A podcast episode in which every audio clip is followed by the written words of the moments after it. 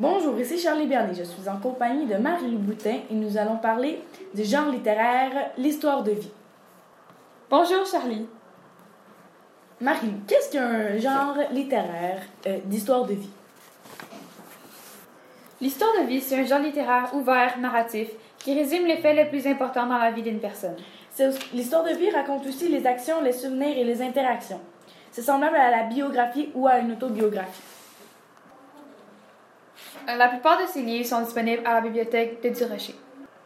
Nous avons Les Tortues à l'infini de John Green, La vie par sept de Holly Goldenberg Snow, Le, le bizarre incendie du chien pendant la nuit de Mark Allen, Il était une fois au pays des Indiens, Neil Mons, Le journal d'un dégonflé de Jeff Kennedy, Kenny et Léon l'Africain de Amin Malouf.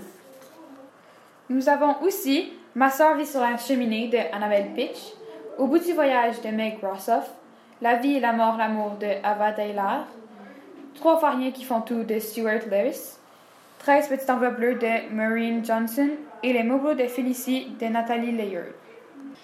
Nous avons pris qu'une infime partie de ces genres littéraires car c'est un genre très ouvert.